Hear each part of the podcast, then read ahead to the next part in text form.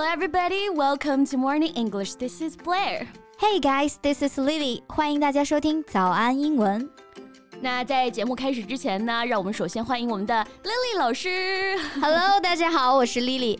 以后就经常会在早安英文和大家见面了。嗯，那我们 Lily 老师是零零后啊，非常年轻。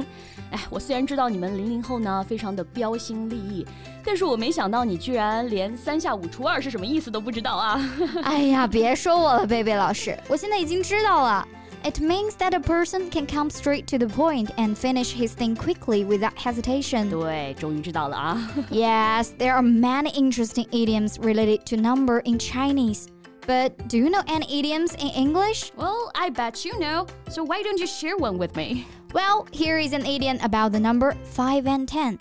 这个俚语呢是关于数字五和十的。For instance, the tomato is five and ten. 啊、i got you。那大家不要以为 five and ten 表示的是五个或者十个东西的意思啊。 Haha, yes, here actually means some cheap things. 这里的 five 呢表示五分钱，ten 表示一小钱，都是很小的金额。 所以 five and ten 指的是廉价商品的意思。 That's right。哦，那你知道吗？Five and ten 呢其实是 five and ten cent store 的简写。美国人说习惯了，就直接说 five and ten。Five and ten cent store 指的是杂货店、小零售店。 Yes.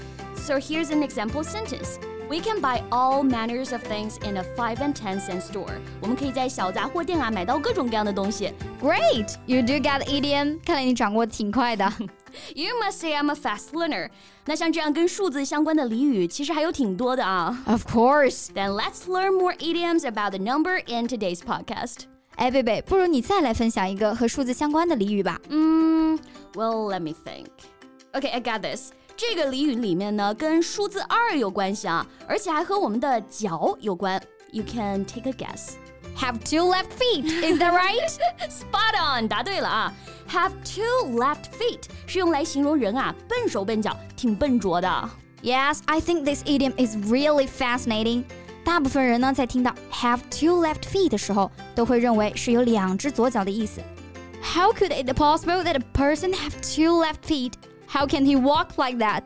所以，我们开动大脑仔细想想的话，就不难理解 have two left feet 的真正含义是笨手笨脚，非常笨拙了。对，对于大部分人来说呢，左脚都不是特别的灵活啊，更何况还有两只左脚，所以用有两只左脚来形容人呢笨手笨脚就非常贴切了。For example, my mom says I have two left feet because I can dance well. I never learned to dance because I've got two left feet.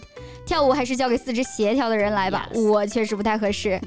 Dance is not our thing. 哎，Lily，你知道前段时间很火的那个胖东来超市吗？ Yes, I saw some videos in TikTok these days that many bloggers went to some internet famous supermarkets to check in, like 胖东来、山姆还有开市客。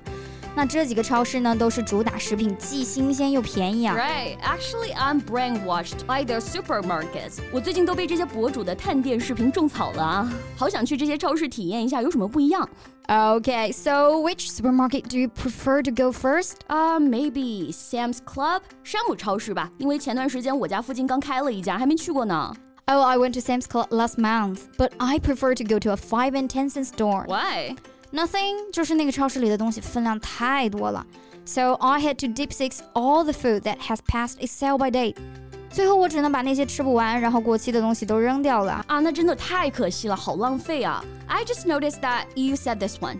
Deep six. Well, it means throw away, right?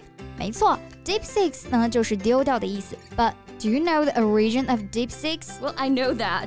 I delved into the idiom when I saw it at the first time. 那这个俚语呢，是起源于很久以前啊。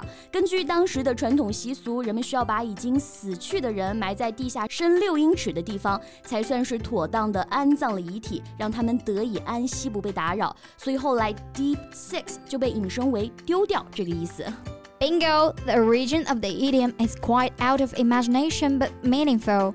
Well, you know, my mom asked me to deep six all the clothes I don't need. 我妈就经常让我把不穿的衣服全部扔掉啊，但是我还挺舍不得的。